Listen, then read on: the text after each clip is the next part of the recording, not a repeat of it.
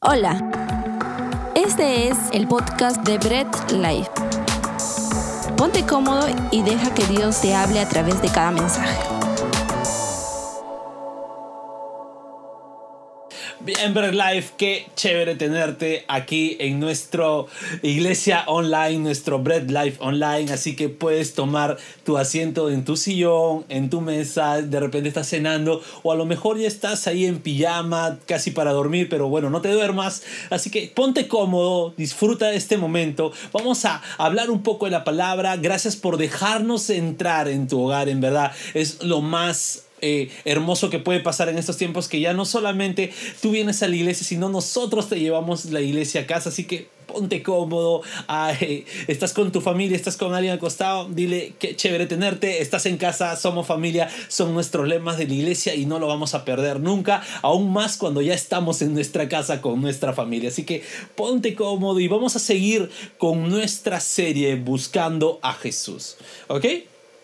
Ahora, eh, cuando hablamos de Jesús y vemos el Antiguo Testamento, como ya lo hemos estado viendo, no hemos pasado de Adán, hemos visto a Noé, a Abraham, a Isaac, eh, a José, ¿ok? Eh, es muy fácil encontrar a Jesús de repente en un personaje es muy, muy sencillo entrar en un personaje y decir, oh, qué chévere, sí, mira, es, es Jesús, ¿no? O sea, es una sombra de Jesús. O de repente en un rito o un objeto, ¿no? Porque decimos, ah, sí, mira, esto representa a Jesús y bien. Pero ahora vamos a hallar a Jesús. ¿Por qué? Eh, en un pueblo entero. Recordemos que Jesús mismo en Lucas 24, 44 dice que todo, todo, absolutamente todo lo que estaba escrito en la ley de Moisés, en los profetas y en los salmos, ¿ok? En los escritos, eh, Jesús lo dijo, ¿no? En la Torá, en el Ketubín, en el Levijín, eh, que son todos los libros del Antiguo Testamento, eh, eran, referían a él. Entonces es cuando busquemos en la Biblia, en el Antiguo Testamento, busquemos siempre qué me dice esto o qué representación tiene esto de Jesús. Ahora vamos a verlo en toda la nación, pero no lo vamos a ver de repente como una fiel representación, sino lo vamos a ver en un antagonismo total.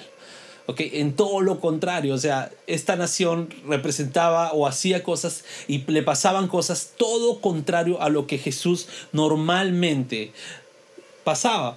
Y vamos a hablar sobre el pueblo de Israel. Ahora, su antagonismo del pueblo de Israel está a lo largo de toda la escritura. A lo largo de todo el Antiguo Testamento vamos a encontrar un antagonismo con Jesús. Pero vamos a referirnos ahora solamente a su periodo en el desierto. Es más, al hecho de que estuvieron en el desierto. Bien, entonces yo quiero que de igual forma apuntemos ahora algunas características particulares del pueblo de Israel. Era muy particular esto. Lo primero es que Dios decía que el pueblo de Israel era su hijo primogénito. Si lees Éxodo 4:22, eh, le dijo a Faraón, ¿no? Jehová ha dicho así, Israel es mi hijo, mi primogénito, ¿ok? Entonces Dios consideraba a Israel su hijo primogénito a todo el pueblo, ¿no? Otra cosa es que Israel tuvo una salida triunfal de Egipto, ¿se imaginan? Israel salió triunfante de Egipto y Jesús entró triunfante al, a la ciudad de Jerusalén, o sea, era un antagonismo, ¿no? Jesús igual era el hijo unigénito de Dios. Bien, ahora, Israel fue llevado al desierto, que es lo que vamos a leer un poco más adelante, vamos a estudiar eso un poco más adelante, ¿no? Y otra de las cosas es que Israel también tuvo hambre y tuvo sed en el desierto. Ya como que va tomando un poco de cosas, oye, ciertas características del pueblo de Israel. Es lo mismo que pasó Jesús en, en vida, en la tierra, ¿no? Y algo muy importante es que Israel era el medio de salvación para el mundo antiguo no había otro. En Juan 4:22 dice, ¿no? Ustedes adoran lo que no saben, nosotros adoramos lo que sabemos porque la salvación viene de los judíos. Jesús está hablando ahí. Hasta en ese tiempo Jesús seguía la ley y Jesús decía, nadie que esté fuera de la ley, nadie que esté fuera de los judíos era salvo. La salvación viene de acá y también estaba haciendo una representación a lo que Jesús mismo iba a hacer, porque la salvación vino de los judíos, que es Jesús. ¿Ok? Entonces, sin más preámbulos, vamos a leer Éxodo 13, del 17 al 22. ¿Ok?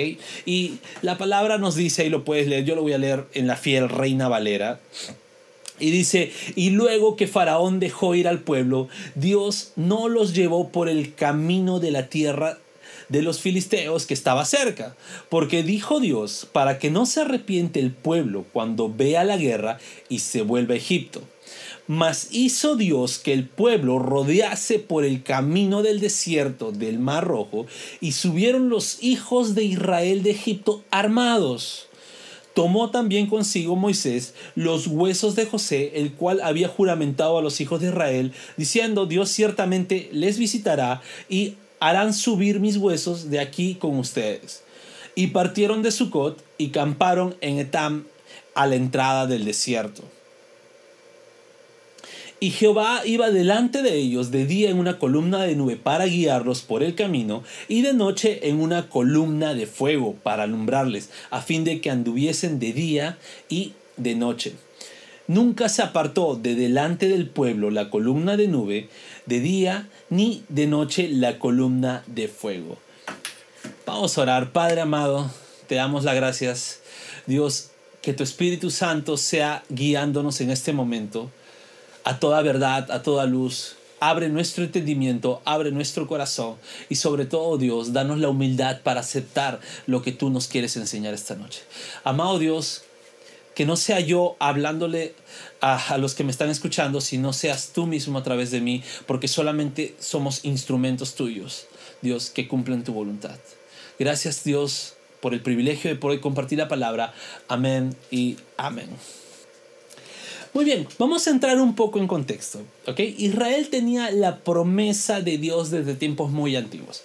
Israel era el pueblo de la promesa, Dios le prometió a Abraham que de su descendencia, a Isaac le dijo también de su descendencia, y a Jacob luego le cambió el nombre Israel y de él viene todo el pueblo que ahora estamos estudiando.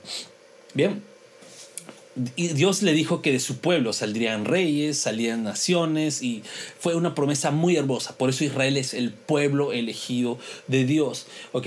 Ahora, antes de que salgan de Egipto, Israel, el pueblo entero, había pasado 430 años de esclavitud. ¿ok? El pueblo de Israel era 430 años de esclavitud. Es un periodo muy largo, se podría decir muchas generaciones no habían no conocían lo que era vivir en libertad. Muchas generaciones no conocían lo que era ser un hombre libre, sino nacían esclavos, morían esclavos, su hijo nacía esclavo y así sucesivamente. Entonces era muy triste lo que pasaba el pueblo de Israel por 430 años. Pero tenían la promesa, acuérdense eso. Ahora, antes de que salgan, el pueblo de Israel había sido testigo del gran poder de Dios.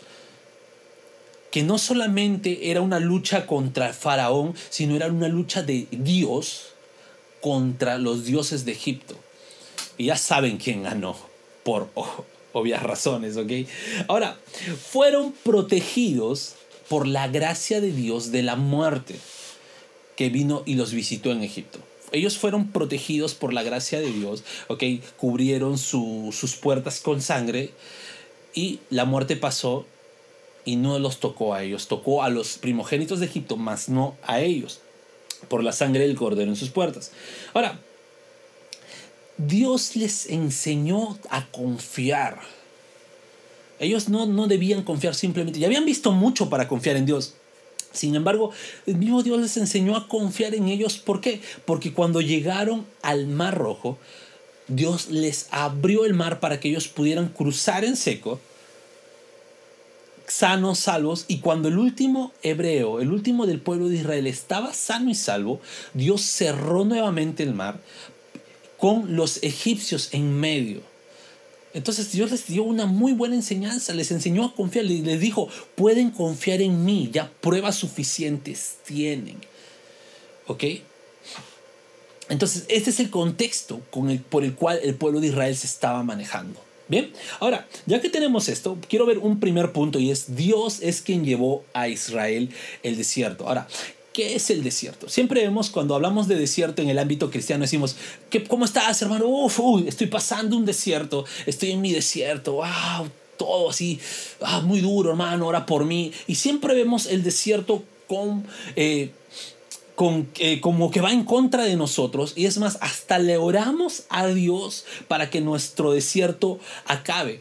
A nadie le gustan las pruebas cuando pasamos cosas difíciles, a nadie le gusta, todos estamos como que no me gusta, estoy incómodo y eso. A veces mi hijo cuando eh, no le gusta una ropa, él está, ah, no me gusta, está muy incómodo y yo digo, mm, te voy a agarrar correazos.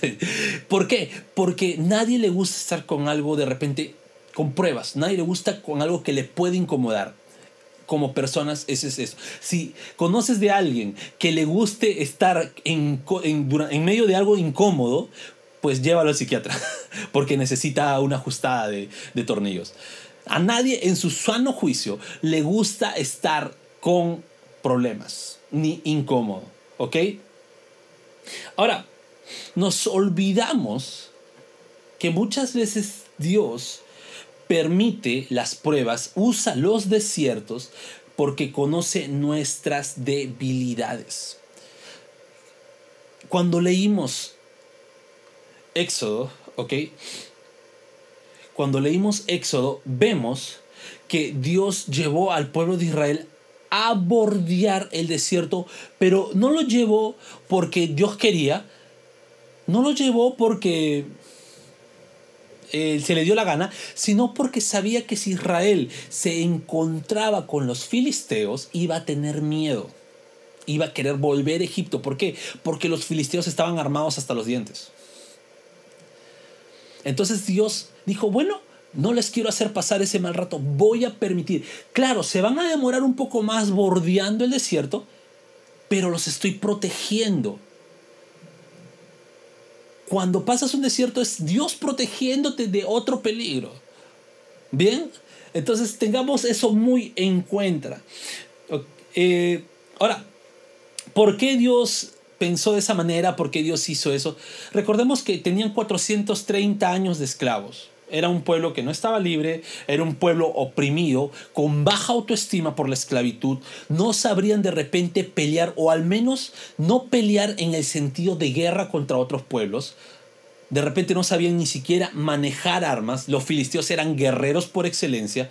Entonces Dios dijo, wow, si ellos se ven con los filisteos, ¿qué va a pasar?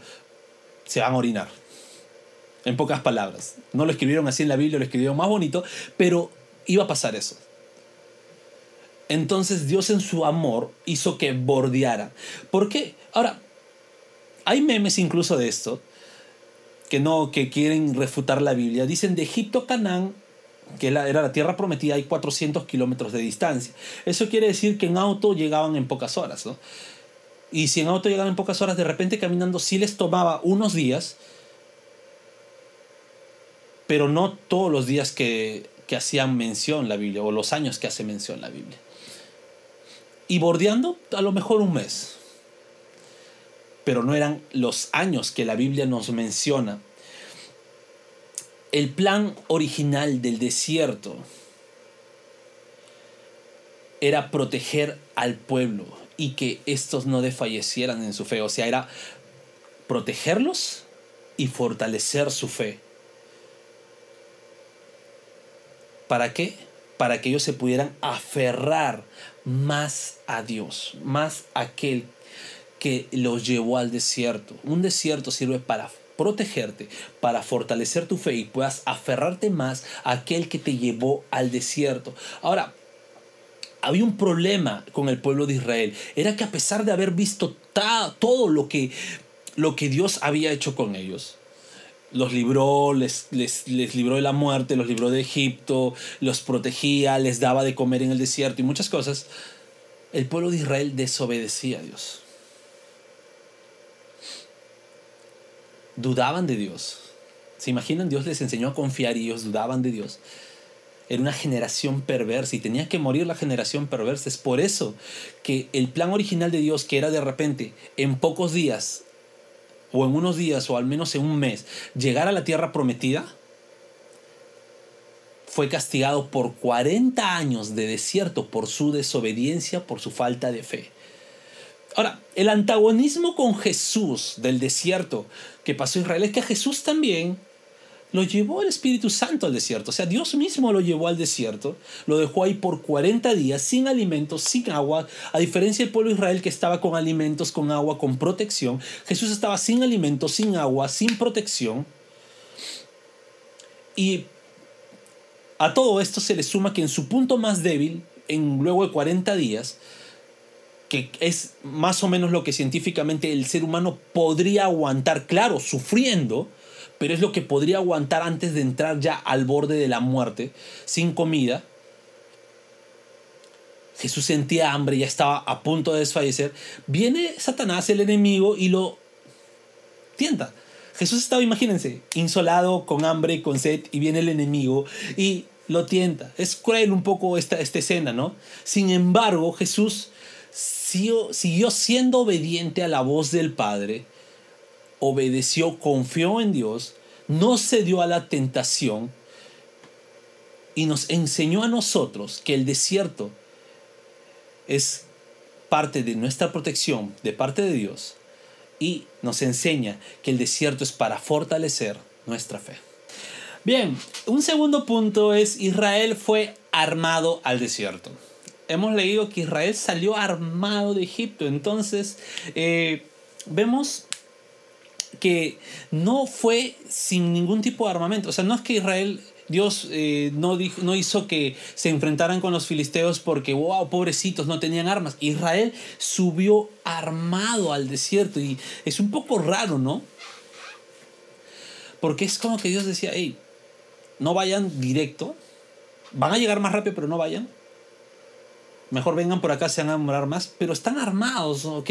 Y es un poco así como que podrían decirse, pero ¿por qué? ¿Por qué Dios no permitió? ¿No? Es porque así como un padre, y yo veo el corazón de padre de Dios ahí. Yo puedo, por ejemplo, no, ¿y qué padre no? El padre que me diga que, que no está mintiendo, ¿qué padre no le enseña a pelear a su hijo? Yo lo hago a cada momento no solamente con mi hijo Gabriel, sino con mi hija Rachel también le enseño y tenemos ratos así donde jugamos y le enseño a pelear, le enseño a defenderse sobre todo. Y es para que ellos puedan tener esa defensa en su vida. Sin embargo, como padre, así mi hijo sea, sea muy bueno defendiéndose, siempre voy a evitar que tenga enfrentamientos, al menos que yo esté muy seguro de que puede salir victorioso. Ahora, no, no estoy haciendo ninguna apología, ninguna defensa que el niño tiene que pelear, no, sino a defenderse en la vida. Uno, uno como padre le enseña a su hijo a defenderse en la vida y es genial, pero no lo va a dejar solo al hijo hasta que, el hasta que este padre esté seguro que su hijo sí va a saber defenderse solo en la vida. Bien, entonces yo veo de esta forma al pueblo de Israel. Estaba armado, a lo mejor habían tenido como que cierta preparación, estaban muy motivados, era Dios sacándolos de Egipto para llevarlos a la tierra prometida. Entonces yo imagino que con las armas todo dirán, ya enfrentamos a cualquiera, pero Dios dijo, espérate, yo soy tu papá. Y aún te falta. Así que bordea el desierto. Dios conoce y conocía a su hijo Israel y a pesar que tenía todo, todo, absolutamente todo para ir a enfrentarse en, en el campo de batalla, sabía que aún no estaban 100% preparados para salir victoriosos. Y aquí nuevamente hacemos el antagonismo de Israel con Jesús. Es que Jesús al desierto fue frágil.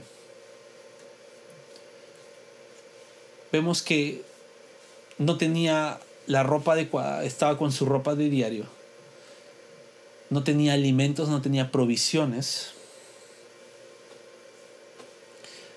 no tenía la protección que tenía el pueblo de Israel.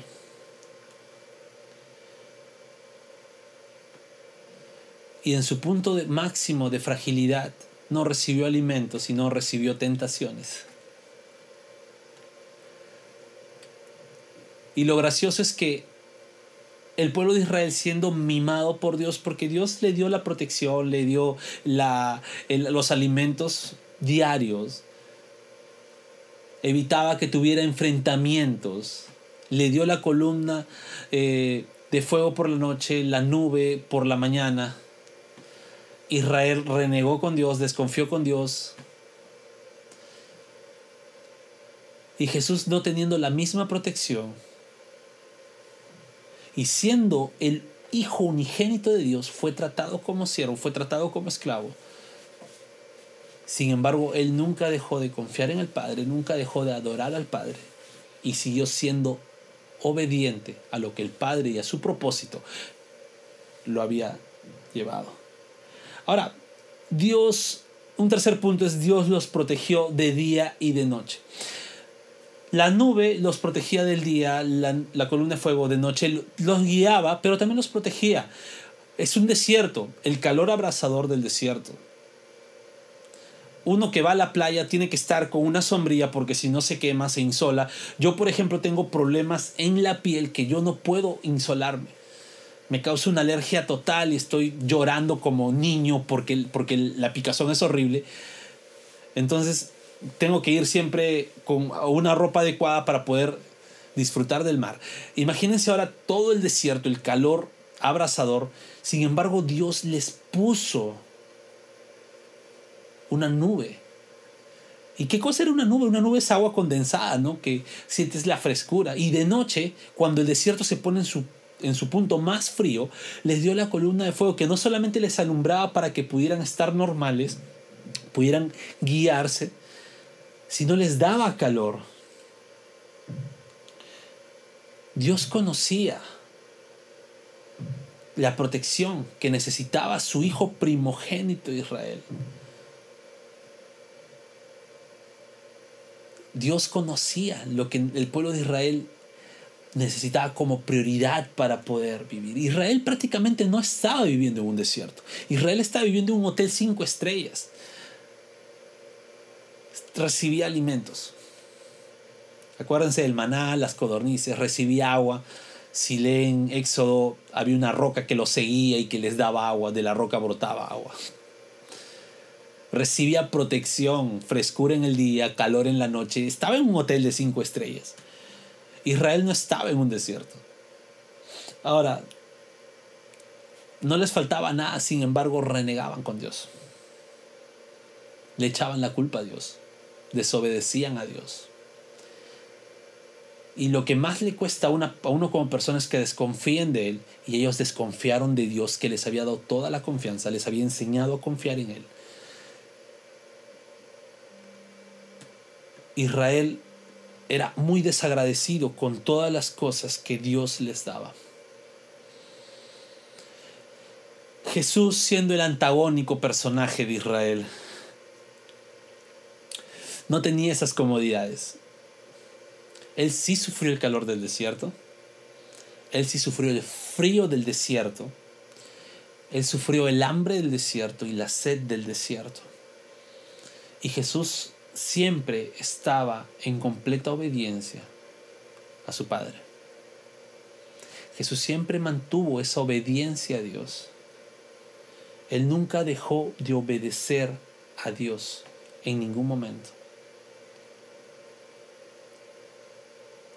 Israel con comodidades, Jesús como indigente.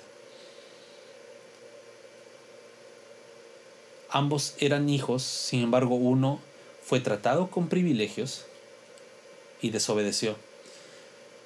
Jesús fue tratado injustamente y obedeció.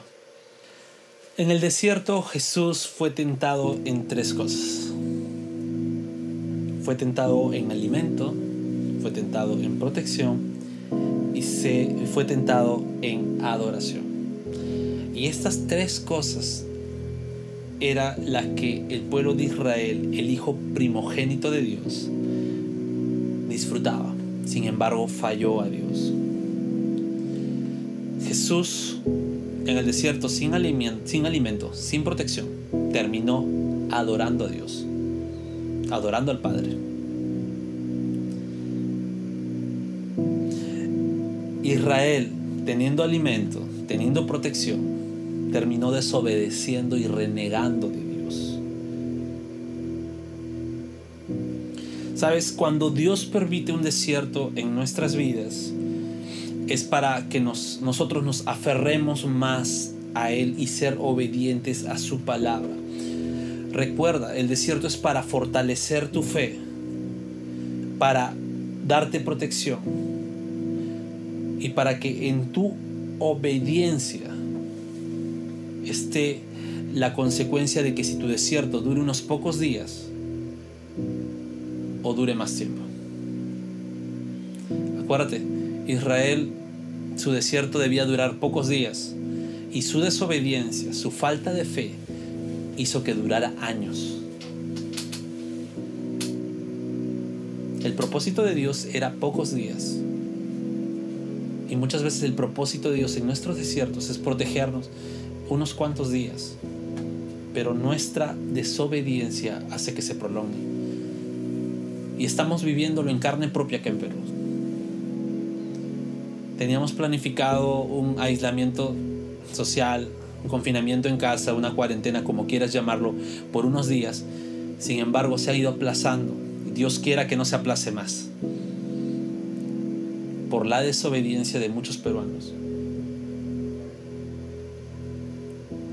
De la misma manera, Dios permite nuestros desiertos por pocos días con un propósito para protegernos, para fortalecer nuestra fe, pero a veces nuestra falta de fe, nuestro nuestra desobediencia en ese desierto hace que ese desierto se prolongue más días y luego nosotros, ¿qué seguimos haciendo? Echándole la culpa a Dios cuando Dios no tiene la culpa de nuestra falta de fe, de nuestra desobediencia. Acuérdate, Jesús pasó el desierto, sufrió en el desierto y terminó adorando a Dios pese a no tener ninguna comodidad. Y muchas veces nosotros, nuestros desiertos, seguimos con salud, seguimos con alimentos, seguimos con protección y seguimos nosotros en desobediencia a Dios, seguimos desobedeciendo a aquel que nos amó aquel que nos lleva al desierto para protegernos, demostrándonos su amor, y nosotros seguimos desobedeciendo a Dios en medio del desierto. Y cuando el desierto se alarga, no hacemos un mea culpa para decir nuestra desobediencia causó que este desierto se prolongara, sino lo que hacemos es Dios tiene la culpa de nuestro desierto. Cuando en sus planes originales solamente era protegerte, protegernos, cuidarnos. Y en su misericordia que nosotros nos aferremos más a Él. Porque es la misericordia de Dios que permite que nosotros dependamos día a día de Él y no somos agradecidos por ello.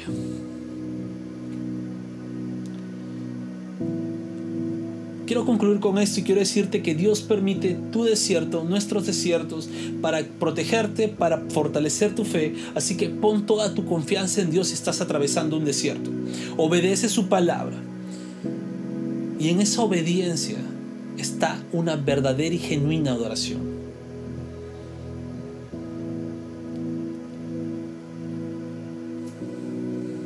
Dios siempre te brinda las armas necesarias para atravesar tu desierto.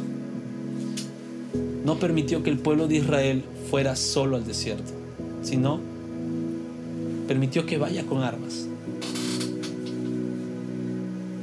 Sabes, como hijo de Dios debes tener conciencia de ello. Dios te da las herramientas necesarias para que puedas atravesar el desierto. Y tu deber es adorar a Dios por ello. Tu deber es agradecerle a Dios por ello.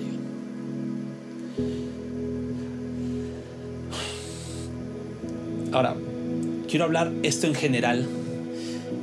Seas de iglesia, no seas de iglesia. Si eres de iglesia, tienes que tenerlo muy en cuenta. Y si no eres de iglesia, si nunca has ido a la iglesia, qué chévere que estés acá y que este es el, lo principal. No te desconcentres, por favor. Dios no quiere dejarte solo en el desierto. No está bien que pases solo por el desierto. Así como Dios acompañó a Israel, al pueblo entero, como hijo primogénito, a pasar su desierto, asimismo Él acompaña en el desierto a sus hijos. Y sabes, uno llega a ser hijo de Dios por medio de Jesús. Sí, el que pasó el desierto sin protección, el que pasó el desierto sin alimento y terminó adorando al Padre, es el mismo que murió por ti, murió por el pecado de la humanidad, tomó tu lugar porque nosotros merecíamos pasar ese mismo desierto que pasó Jesús, nosotros merecíamos pasar. Esa, ese calor abrasador, esa insolación, que tu piel se rostice prácticamente ante el calor del desierto y en la noche se congele y el frío penetre por las llagas, que sientas hambre, que sientas ese sufrimiento, eso merecíamos nosotros. Sin embargo, Jesús pasó ese desierto para que tú puedas pasar tu desierto acompañado como un hijo de Dios. Y es por Jesús que nosotros podemos llegar a ser hijos de Dios.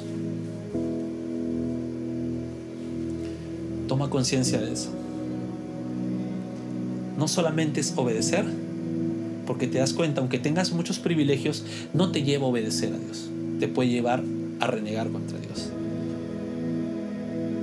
Si no se trata por medio de la fe, de la confianza en Cristo Jesús, y del arrepentimiento que lleva escuchar la palabra de Dios y hacernos tomar conciencia de que nosotros merecíamos ese sufrimiento, que nosotros podemos ser hijos de Dios.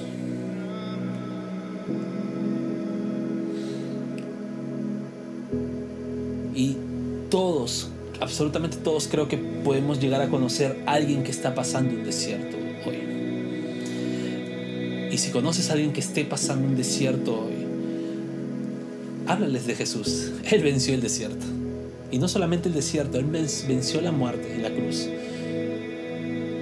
Murió y resucitó al tercer día, salió victorioso de la muerte.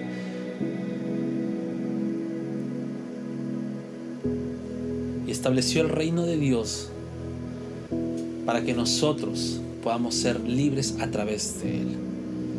Si alguien está pasando un desierto, necesitas hablarle de Jesús quiero que me puedas acompañar a orar. Si es tu primera vez eh, en nuestro servicio online, genial. Puedes acompañarnos a orar. Y si no, igual acompáñanos a orar. Cierra tus ojos. Padre amado, gracias por tu palabra. Gracias por redarguir nuestras vidas. Y Señor, te pedimos que esta palabra sea en el corazón de cada una de las personas que está escuchando. Y entiendan que el desierto tú lo permites por amor por protección a nosotros y que si somos hijos tuyos, tú nos acompañas. También que tú nos das las armas necesarias para poder atravesar un desierto, pero sobre todo nos enseñas a confiar en ti. Nos enseñas a confiar que en ti tendremos la victoria.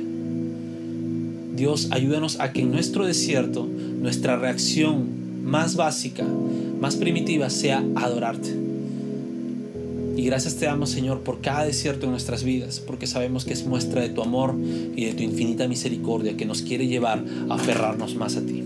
Te damos la gloria en el nombre de Jesús. Amén y amén.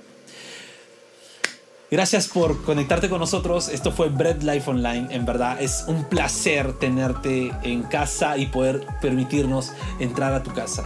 Eh, si es primera vez, escríbenos, queremos conocerte, queremos eh, interactuar contigo. Si tienes alguna petición de oración, todos los días eh, estamos abiertos a poder escucharte. No te olvides, los martes ahora sí tenemos nuestra reunión de oración general por Facebook eh, a las 7 de la noche y ya verás todo lo, ya todo lo que has visto en la agenda de la semana va a estar absolutamente para ti.